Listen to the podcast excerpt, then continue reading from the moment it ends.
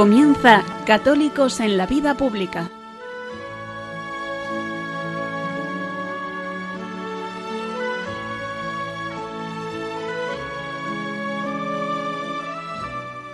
Un espacio dirigido en Radio María por Luis Zayas.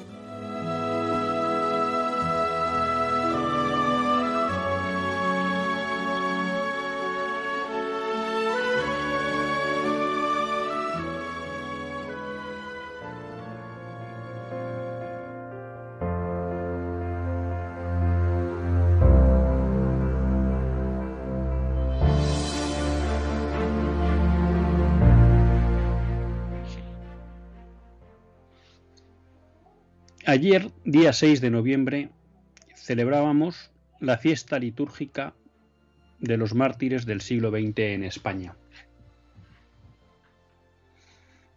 Esta fiesta, que es memoria obligatoria, no se festejó ayer litúrgicamente porque cae en domingo. Y cuando la fiesta cae en domingo, pues digamos que predomina o tiene preferencia el Día del Señor y por tanto las fiestas litúrgicas no se celebran si caen en domingo. Este mismo día, día 6, hoy 7, no sé si esa es una de las razones por las que se eligió esa fecha o es otra, empezaron las sacas de las cárceles en Madrid que llevaron a las personas que fueron asesinadas en el cementerio de Paracuellos. Son muchas las cifras que se dan. Quizá la persona que más sabe, Ezpeleta, y que ha seguido minuciosamente los datos, tiene identificadas con nombre, apellidos y profesión a 4.500 personas que están enterradas en las fosas comunes de Paracuellos.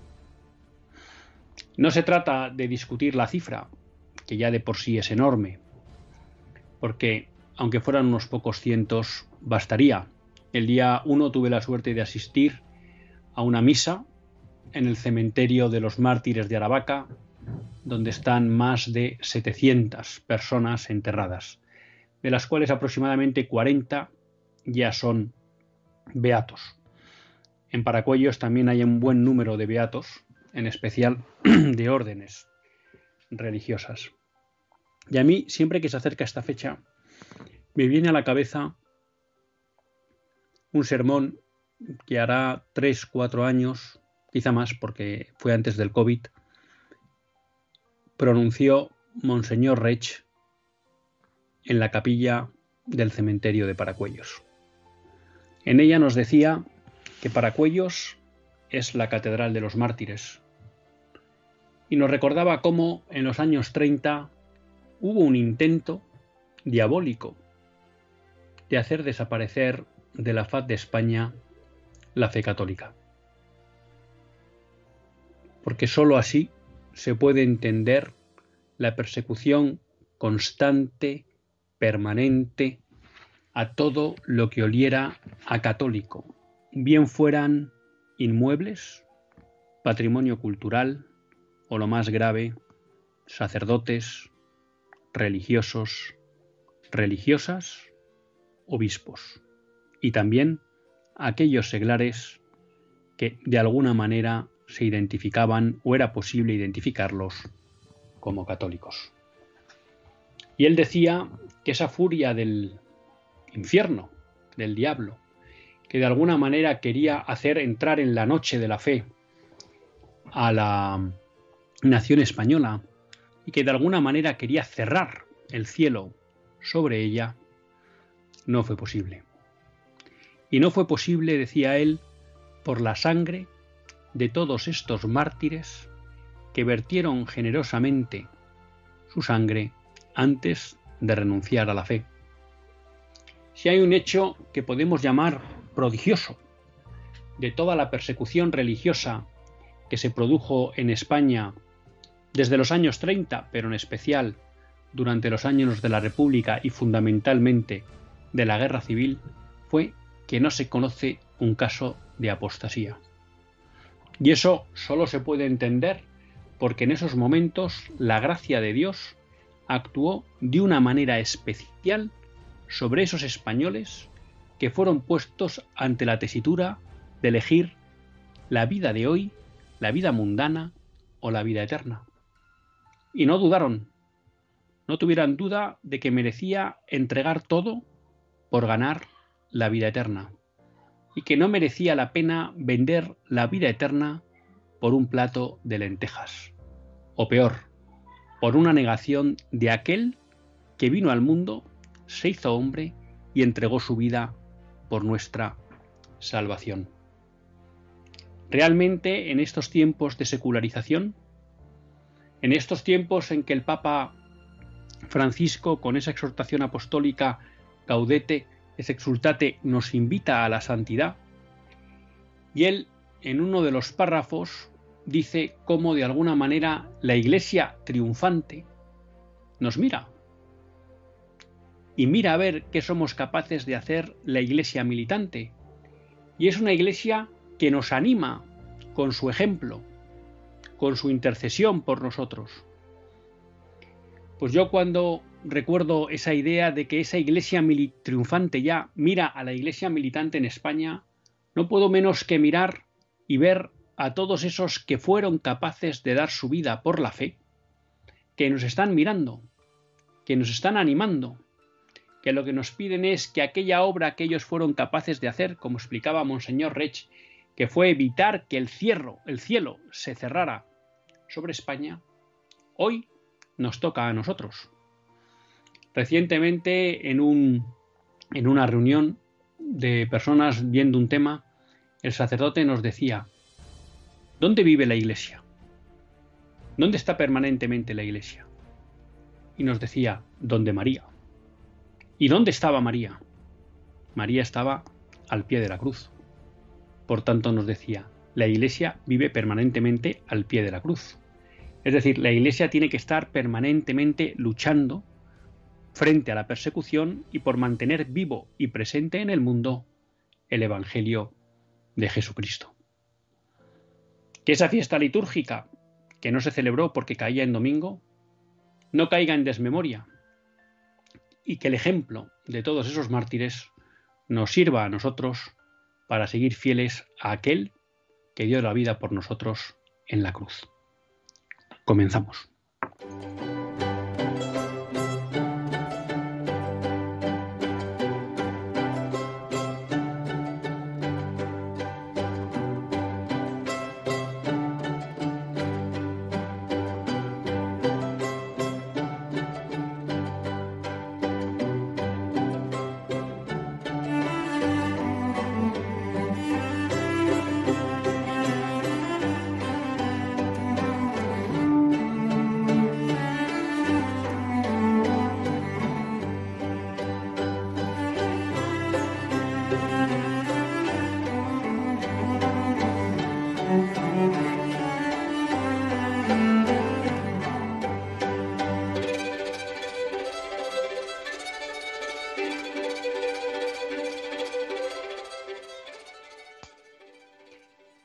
Buenas tardes, queridos amigos de Radio María.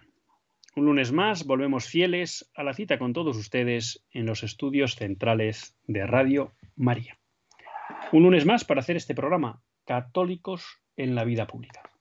Un programa que, como todos ustedes saben, quiere ser una reflexión pausada sobre la actualidad nacional e internacional. Una reflexión que queremos hacer siempre desde la óptica del magisterio de la Iglesia y su doctrina social. Una iglesia que no nos cansaremos de repetir, que es madre y maestra. Un lunes más tiene la suerte de compartir esta hora de radio con todos ustedes Luis Zayas, que es quien les habla, y a quien la Virgen pues, le ha concedido la gracia de poder dirigir este programa. Un lunes, pues como les digo, que de alguna manera viene de la resaca de la semana pasada, pues haber pasado por ese cementerio de los mártires de Aravaca, con una celebración eucarística magnífica que presidió don Monseñor Martínez Camino. Y luego, bueno, pues haciendo memoria de esa fiesta, que ayer pasaba litúrgicamente un poco oscurecida por la preeminencia del domingo sobre el resto de fiestas, pero bueno, pues que nos recordaba que, y concretamente el hecho histórico de que un día como hoy, hace 86 años, empezaron las sacas de las cárceles de Madrid y que fueron llenando, pues entre otros, las fosas de Paracuellos.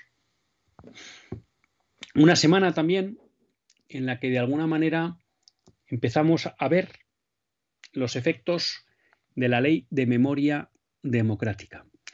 La ley de memoria democrática entró en vigor el 19 de octubre de 2022.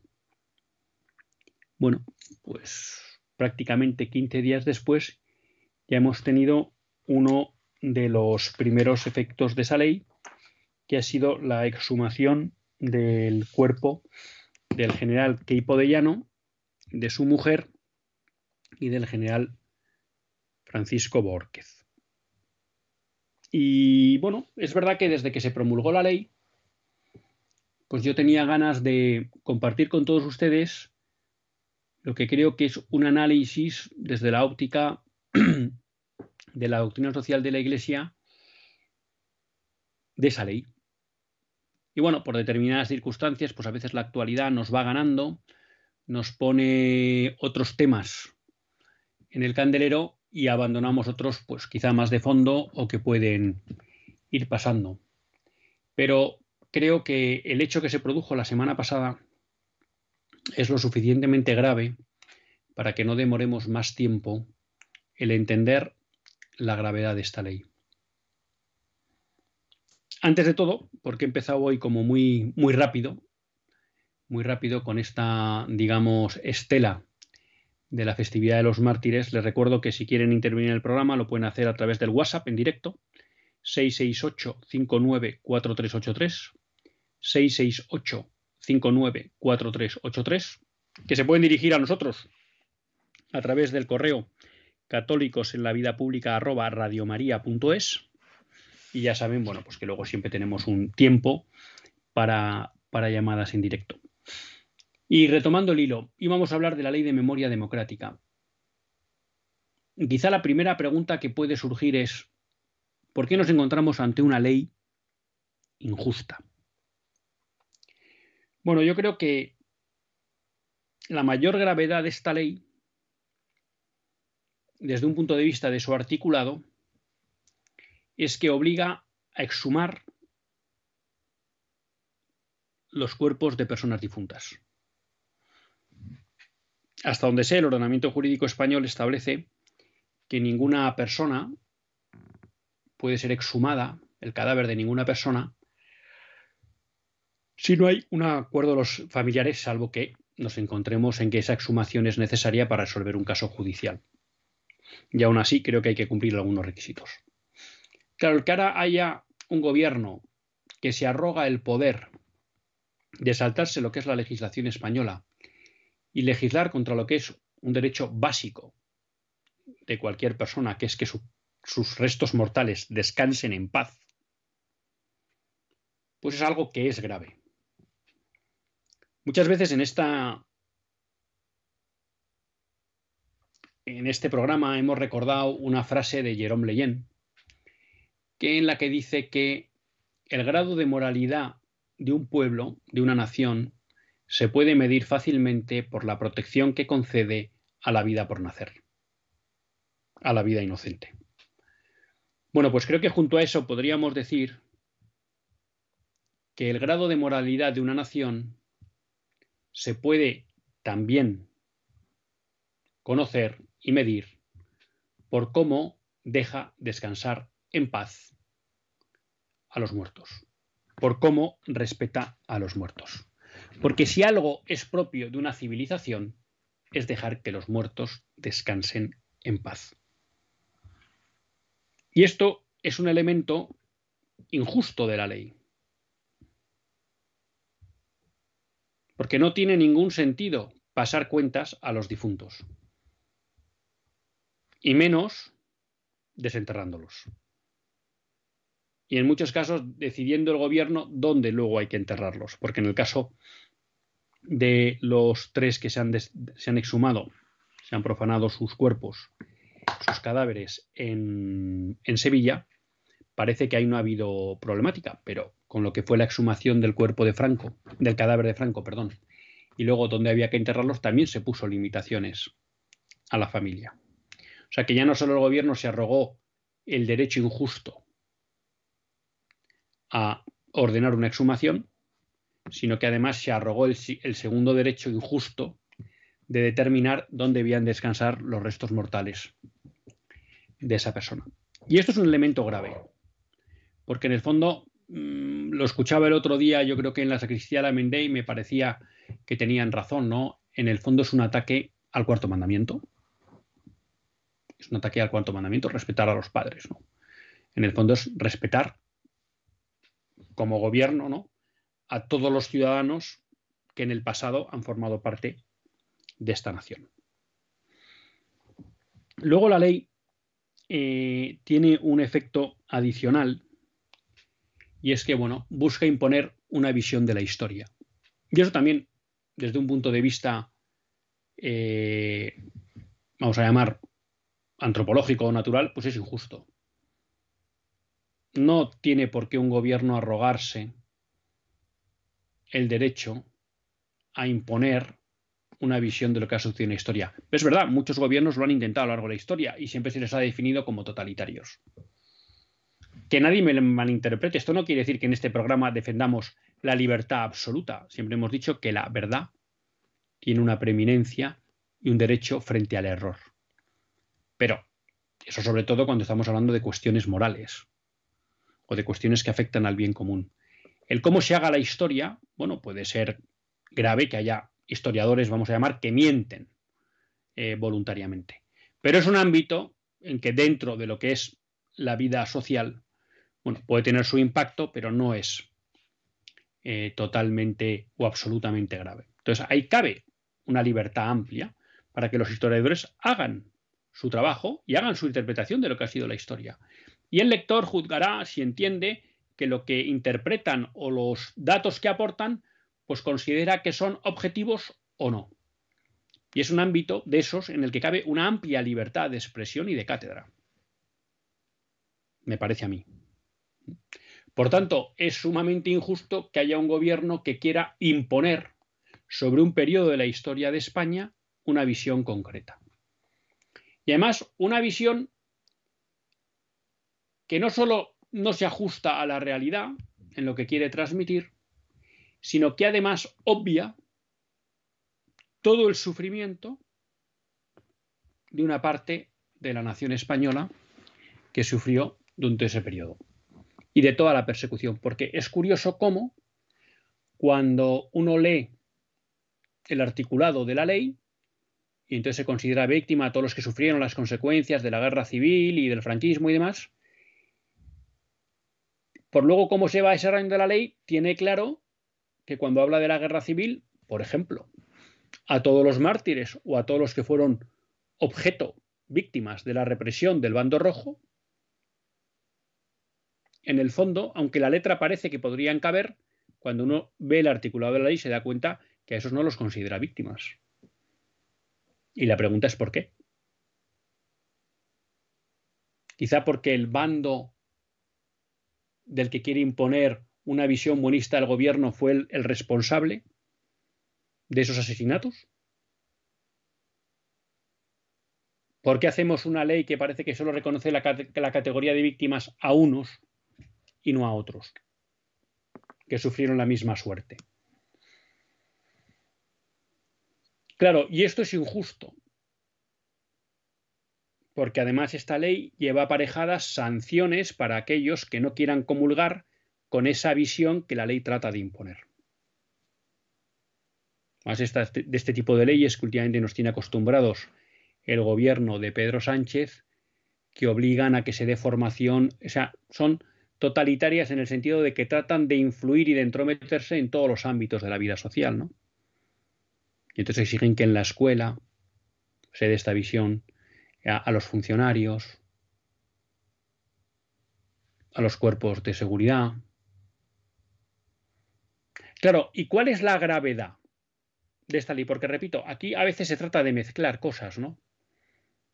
no hay ningún problema en que se promueva, como presentan muchas veces como excusa para estas leyes, el hecho de que hay personas cuyos familiares estuvieron en el bando republicano que desaparecieron, bien porque pudieron ser asesinados, bien porque pudieron ser ajusticiados y no saben dónde están enterrados. Perfecto. Es muy loable que se promueva, que se localicen a esas personas y se puede identificar dónde están enterrados. Y si hace falta, poderlos llevar a enterrar en un sitio más digno. Lo que pasa es que eso es una cosa.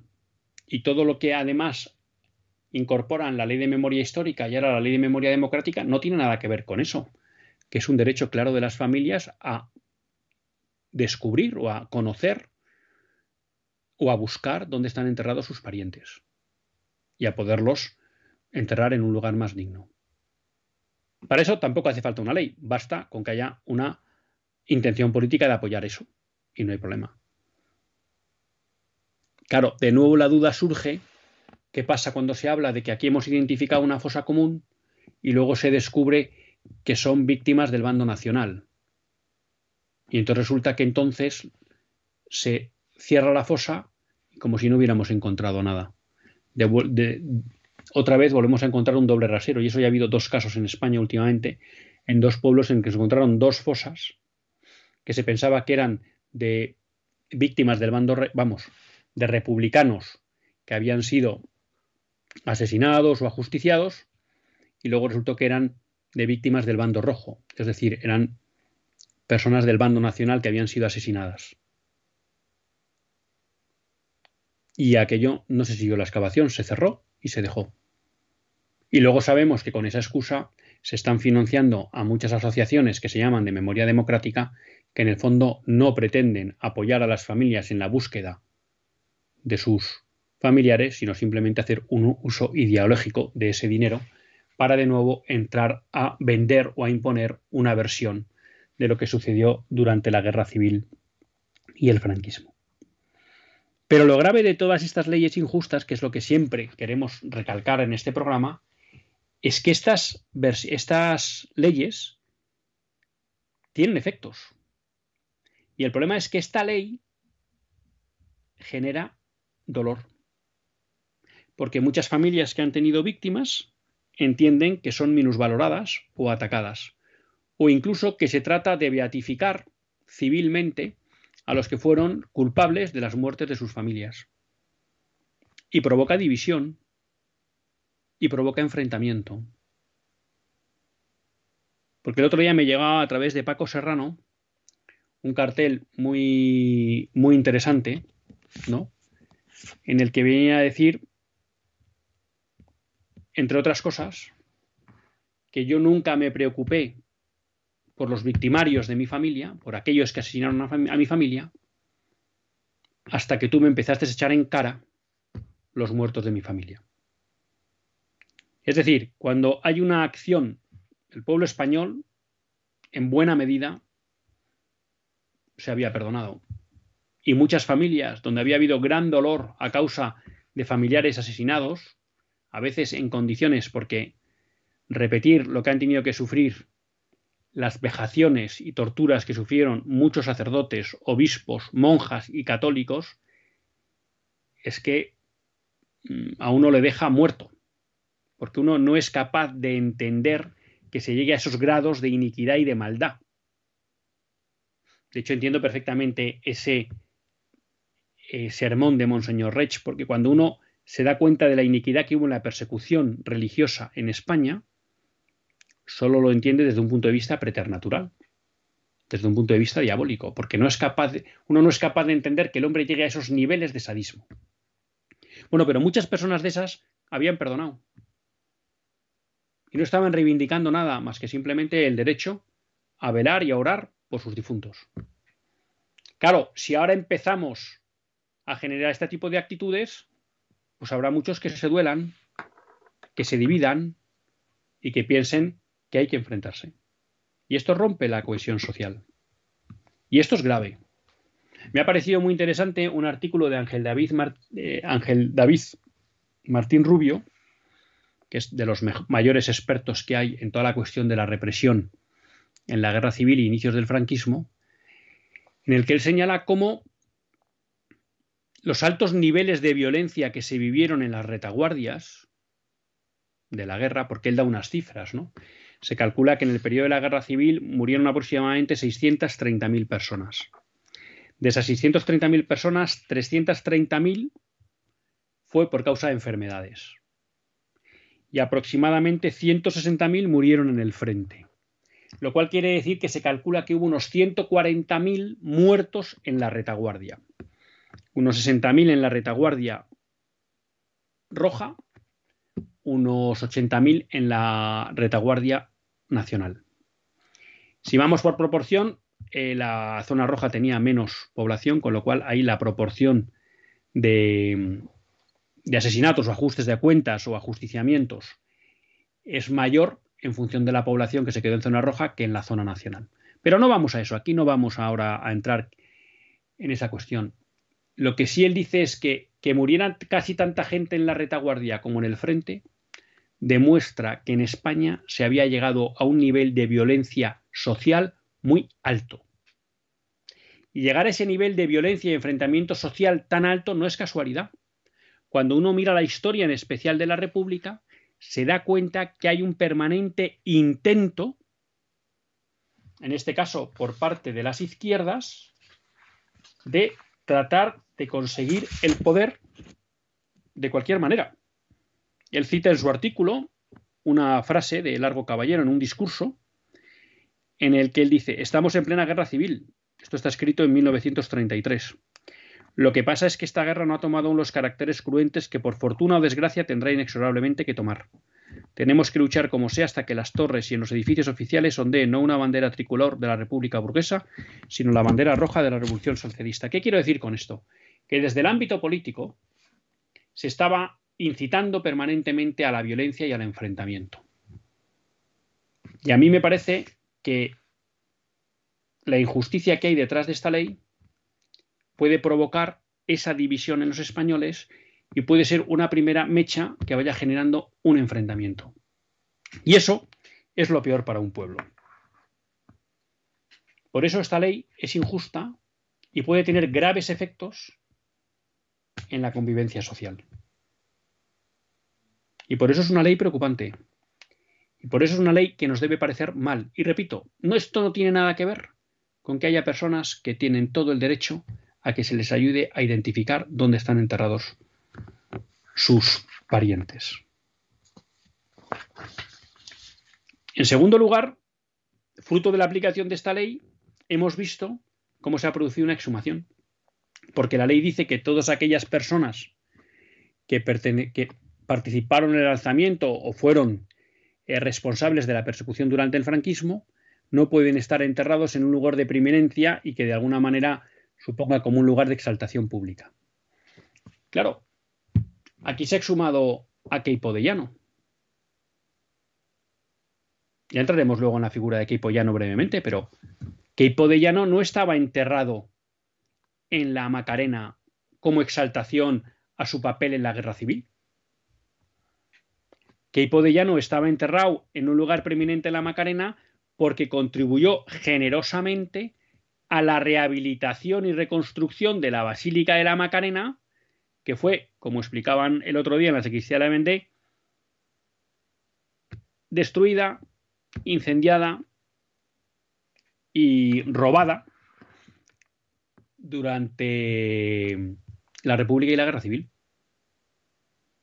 Entonces, como Keipo de, Keipo de Llano fue generoso en esa reconstrucción, se le nombró hermano mayor honorario de la cofradía y estaba enterrado o sea que para nada era, vamos a llamar, ese enterramiento una exaltación a su actuación o pasado en el levantamiento o en el franquismo. Simplemente él estaba porque había sido una persona que había ayudado a reconstruir la Basílica de la Macarena. Por tanto, creo que además se ha hecho una aplicación injusta de una ley injusta.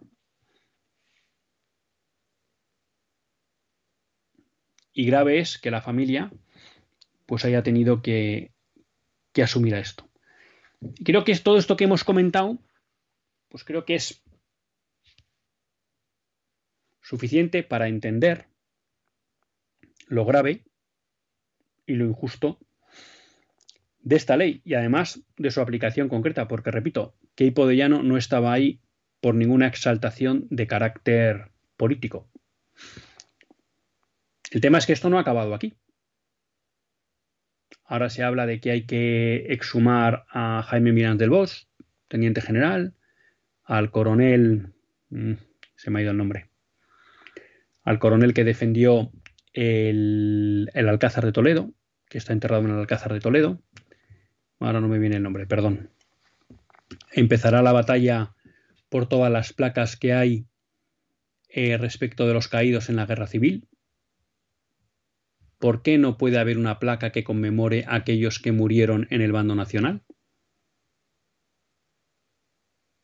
Si alguien quiere poner una placa que conmemore a los que murieron en el bando rojo, que la ponga. ¿Por qué tiene que prohibirse el recuerdo, en este caso concreto, a los mártires de Aravaca, de Paracuellos, de Barcelona, Cataluña, bueno, de todas las provincias que quedaron en algún momento dado bajo dominación roja. Si los que lucharon en el bando rojo consideran oportuno que se pongan placas a aquellos caídos, que se pongan. Pero ¿por qué hay que quitarlas del bando nacional? ¿Por qué hay que de nuevo mancillar la memoria de nuestros caídos?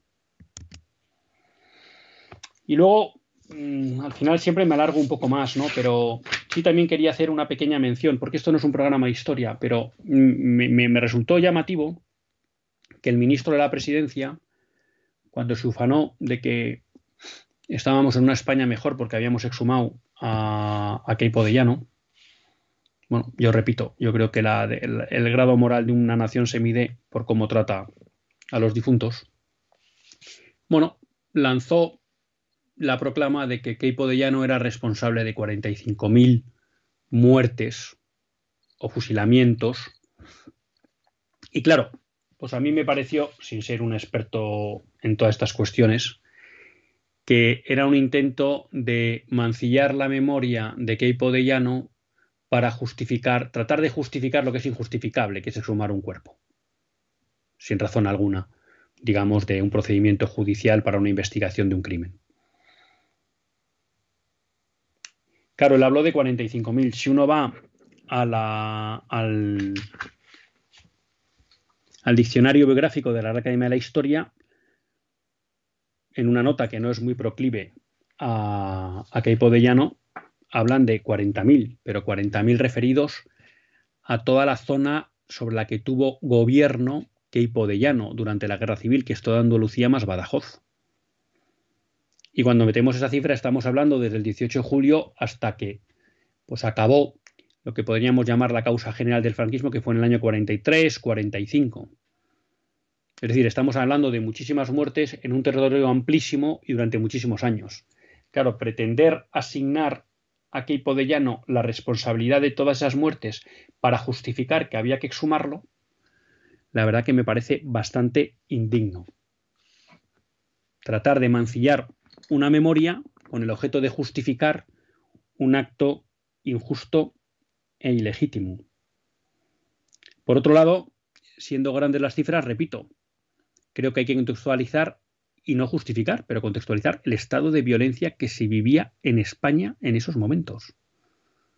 Entonces, claro que pudiera haber 40.000 muertos en esta zona es una burrada, pero muchos no serían responsabilidad de Keipo Llano, sino de ese nivel de violencia injustificable, pero explicable, que había alcanzado la sociedad española.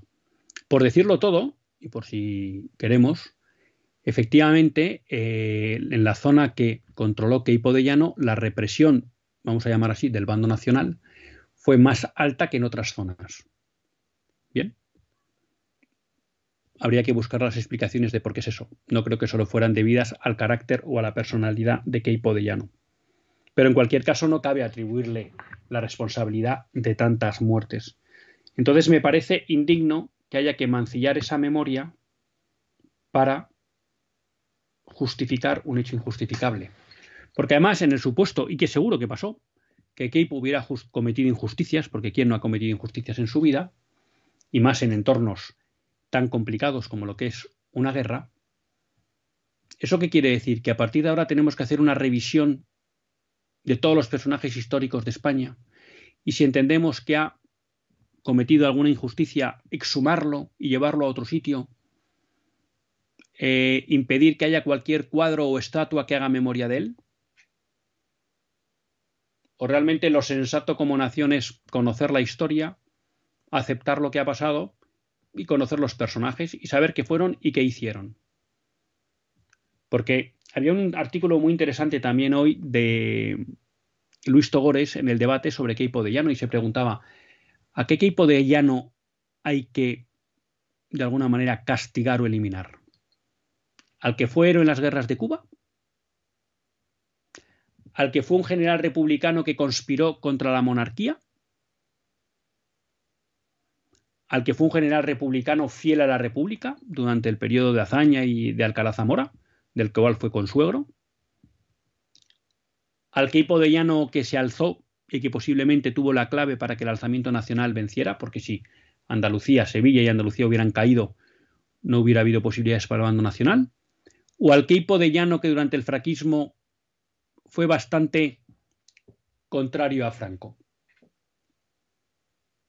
¿Qué Queipo de Llano hay que castigar? ¿O hay que hacer una enmienda totalidad a toda su biografía? Por tanto, creo que queda claro el sinsentido. Pero también quería apuntar este mal gusto del ministro por intentar mancillar una imagen que será la que sea, y los expertos nos lo dirán, y aquel que quiera que investigue, pero dando unos datos que con los historiadores que he podido hablar antes de, tener el programa, pues claramente consideran desorbitados para asignarlos a la responsabilidad de Keipo de Llano. Pero bueno, esto es lo de siempre, ¿no? Difama que algo queda.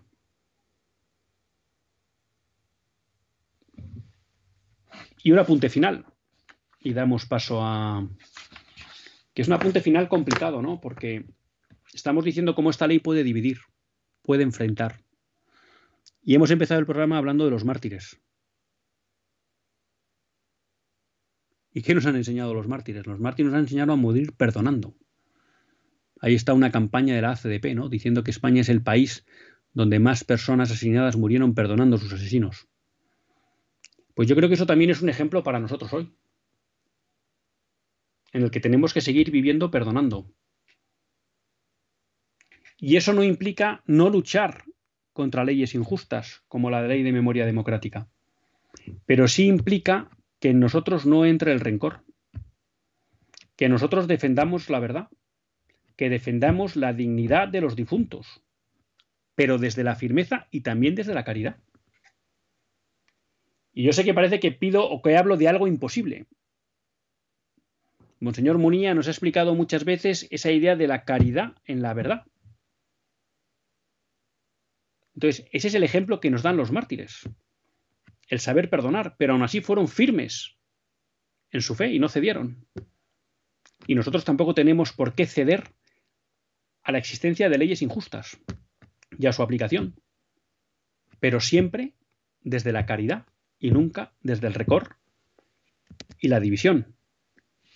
Es difícil, pero para eso tenemos la gracia y también, como no, el ejemplo de nuestros mártires.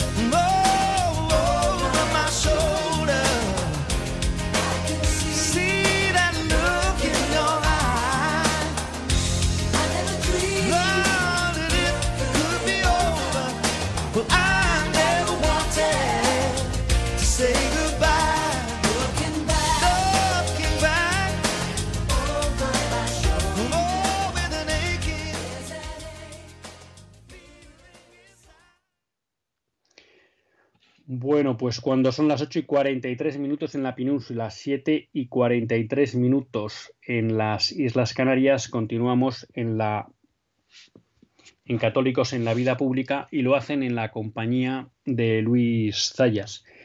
Y la verdad que hoy, pues podemos decir que el hilo conductor de nuestro programa son los mártires, porque bueno, pues hemos empezado recordando la fiesta litúrgica en el editorial, hemos seguido con la ley de memoria democrática que de alguna manera pues les impacta también de forma notable. Y ahora queríamos seguir hablando de ello porque pues ha salido una campaña que nos parece muy interesante y me atrevería a decir que importante por parte de la ACDP, la Acción Católica de Propagandistas, recordándonos un poco, bueno, pues lo que fue el testimonio que dieron nuestros mártires. Y para hablar de ello, tenemos en línea a Pablo Velasco, secretario de Comunicación de la ACDP. Buenas tardes, Pablo. ¿Qué tal, Luis? Hola, buenas tardes. Y muchas gracias por estar aquí con todos nosotros en, Radio María. Oye, lo primero, mm, ¿por qué surge esta campaña? Bueno, desde, desde hace ya un tiempo y también por impulso de, Alfonso Guión de Mendoza, presidente de la CDP. Tradicionalmente esta asociación ha tenido, bueno, pues en cada curso, en cada año sí que se marcaba un tema, ¿no? Un tema de, estudio que, siempre en la CDP tenía una finalidad para pasar a la acción. O sea, no se trataba simplemente de, de, de un estudio, ¿no? de hacer una especie de ateneo cultural, sino que todo, toda formación estaba encaminada a la acción acción en la vida pública, como, como el programa que presentas tú y, que, diriges. Y entonces, eh, en concreto, el año pasado, el tema que se proponía era la, bueno, un diagnóstico, ¿no? Un diagnóstico en nuestra sociedad actual en el que vemos que hay una, una cultura de la cancelación, que hay una serie de en peligro. Y este año siguiendo con ese tema, pero ya no era tanto eh, hacer un diagnóstico, sino que llevar a cabo una acción.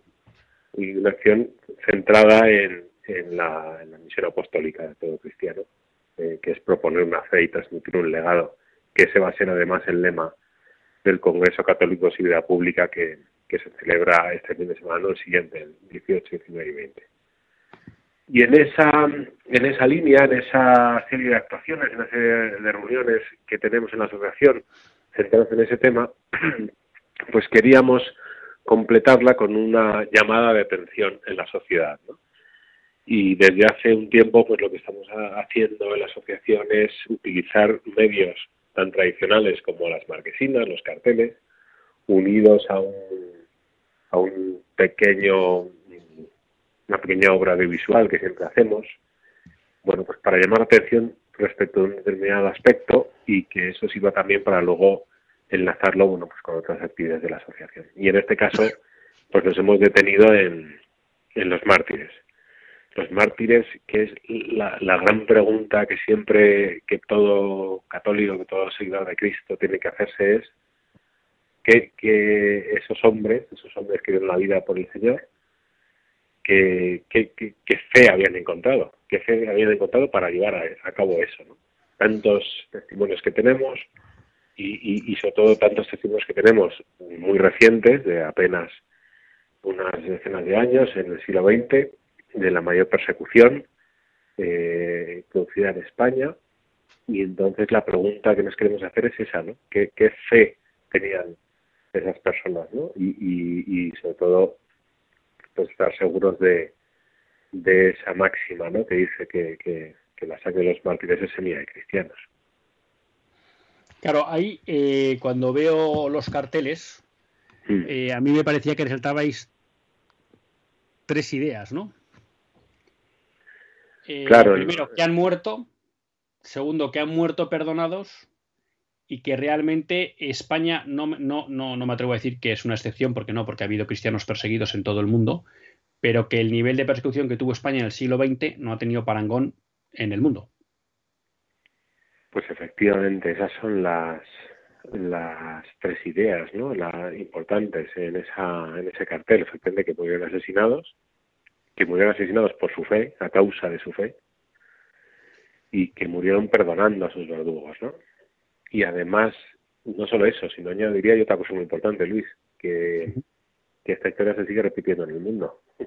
Que actualmente hay muchos países en el mundo donde se produce esta serie de situaciones. Y además muy, muy recientes, ¿no? Apenas unos días, ¿no? Entonces, esa, esa, ese hilo que nos une a todos los cristianos en la historia, pues eh, uno de los grandes protagonistas son los testigos, los, los mártires.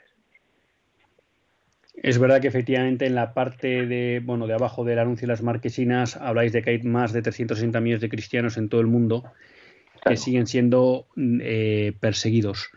Es que nos parecía eh, fundamental esa idea, ¿no? O sea, que, que, eso no es una historia simplemente que sucedió y que, que en su momento pasó, sino que sigue sucediendo ahora y que ese hecho nos tiene que interpelar al que lea el cartel hoy. O sea, que esa es la idea. Claro, lo que nos queréis hacer reflexionar a, los católicos es un poco mm, dónde estamos nosotros, ¿no? O cómo actuaríamos o cómo debemos actuar en, en un mundo en el que la fe es perseguida. No voy a decir que todos los cristianos seamos perseguidos, pero que no cabe duda que la fe es perseguida y luego en algunos sitios incluso físicamente el cristiano es perseguido, ¿no? O sea que quizá lo que queréis levantar es esa, esa cuestión. Desde luego, lo que queremos levantar es la cuestión de, bueno, ya nos lo dijo el Señor en el Evangelio, ¿eh? ¿verdad, Luis? Que que nos perseguirán a causa de su nombre. Eso nos lo han, nos lo han dejado bien claro. Pero también queremos, o sea, yo una de las cosas, vamos, yo personalmente, cuando leo el cartel, a mí lo que me lleva a pensar es eh, a preguntarme esos, aquellas personas que, que pues eso, en el en la persecución romana iban cantando al, ¿no? como nos cuentan en las crónicas de los mártires, o en los testimonios que tenemos de la guerra civil, aquellos que iban perdonando a los que eran sus verdugos, aquellos que, que firmemente esperaban la muerte sabiendo que, que se iban a encontrar con el Señor. Eh, eh, yo lo que me surge personalmente es qué tipo de fe tenían esas personas, qué, qué habían visto, qué habían experimentado, o sea, qué encuentro habían tenido con el Señor para hacer eso. Entonces, eh, entonces, eso es lo que realmente creo que es la, el objetivo ¿no? de esta campaña. La, el objetivo de la campaña es que todo el que, lo lea eh, le suscite una serie de preguntas y le suscite una serie de, reflexiones, incluso para los no creyentes, ¿eh, yo diría. Yo, hmm. yo, diría también que, que para un no creyente tiene que ser una tiene un escándalo esta historia. Un escándalo en el sentido etimológico, ¿eh? en el sentido de, de, tiene que llamar la atención, o sea, tiene que también provocar una reflexión. Mm. Sí, no, además en relación con todo esto, que lo que tú decías, qué tipo de fe, una de las cosas que, bueno, me parecen más impresionantes de toda esta persecución que se sufrió es que no se conocen casos de apostasía. Con lo cual, realmente, efectivamente, oye, ¿qué tipo de relación, de encuentro con el Señor, de vivencia de la fe había ahí? Y estoy de acuerdo, eso tiene que escandalizar pues a, católicos y no, y, no, y no católicos, ¿no? Incluso a mí hay una cosa que me, que me gusta repetir de la exhortación del Papa sobre la santidad, ¿no? De Gaudete et Exultate. Cuando hay un momento dado que cita un poco como que la iglesia triunfante pues nos está mirando, ¿no? Y nos anima, por un lado, pero yo creo que también es una mirada un poco como diciendo, oye chicos, nosotros hemos dado el callo, ánimo vosotros también, ¿no? Y que, un poco el vivir también en la presencia de que todos esos mártires que están ahí en el cielo eh, también puede ser un factor de fortaleza para vivir nosotros hoy la fe bien, ¿no? Y dar testimonio. Seguro. Pues me lo has definido a la perfección. Incluso yo añadiría que son una serie de ejemplos y de vida cristiana y de relación con el Señor para mirarnos también nosotros y para ver que, que no, tampoco era una cuestión que dependía de, su voluntad, sino que es que no podían responder de otra manera. es que habían tenido tal experiencia del Señor, tal encuentro con el Señor, que, es que casi le salía solo esa, eh, ¿no? esa, esa respuesta. A mí lo que me parece asombroso y me parece admirable. Oye, Pablo, se nos acaba el tiempo, pero bueno, aprovechando que estás aquí y tú me dices, oye, si te parece eh, que, no viene a lugar la pregunta, pero bueno, el otro día también, aprovechando que ya estás aquí, eh, me llegaba un mail de la CDP que os vais a animar a sacar una nueva publicación, La Antorcha. A lo mejor les puedes explicar un poco a nuestros oyentes qué es esa publicación y si les interesa dónde pueden suscribirse o, pues va a ser una publicación cuatrimestral, eh, gratuita, en papel, que va los números que saquemos al año, esos tres números, cuatro números al año, van a tener un tema central, en concreto el primero que vamos a sacar es sobre la Navidad. Va a ser una revista que, que lo que proponemos a todo el mundo que la pida, que la va a recibir gratis, es que la tenga en casa durante la Navidad, que pueda echar mano de ella, que pueda ir leyéndola, porque el tema central va a ser muchos aspectos relacionados con la Navidad. Vamos a tener además colaboradores de lujo, pues así destacan Juan Manuel de Prada, eh, Enrique García Máquez, Esperanza Ruiz, Jorge Soleil, pues hay una serie de gente muy interesante.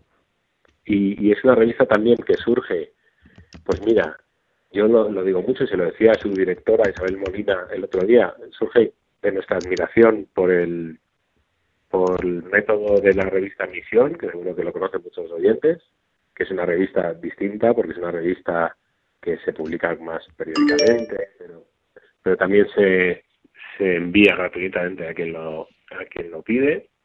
Y también surge bueno pues de la propia naturaleza de la asociación. La asociación eh, produce y, saca una cantidad de contenido muy interesante que queremos que llegue a cuantas más personas mejor y creemos que va a hacer mucho bien y la pueden la pueden solicitar pues eh, a través de la página web de la asociación que es muy fácil es acdp.es Ahí mismo encuentran el formulario para dejar los datos y, recibir la, revista ahora en diciembre. Pues Pablo, se nos va el tiempo. Muchísimas gracias por habernos atendido y haber estado con todos nosotros. Enhorabuena por la campaña y bueno, pues también por esta nueva iniciativa de la antorcha, que como tenga el mismo éxito que tiene la revista Misión, pues vais a tener trabajo para dar, para dar y tomar. A ver, a ver, a ver qué tal va. Gracias. Muchas gracias. Un abrazo. Pues nada, queridos amigos, se nos va el tiempo. Me ha escrito aquí Pedro de Torrejón y me hacía el apunte que a mí me faltaba. Efectivamente, el coronel Moscardó, que está enterrado en Alcázar de Toledo y también es otro de lo que con esta ley de memoria democrática quieren plantear eh, su exhumación, la profanación de, su cadáver. Y bueno, pues como él recuerda, me recuerda Pedro, pues la verdad, la verdadera memoria de España es histórica y no política o, o democrática y que efectivamente pues la la memoria histórica pues no la puede decidir una mayoría, ¿no? Hasta el próximo lunes, si Dios quiere, que Dios les bendiga.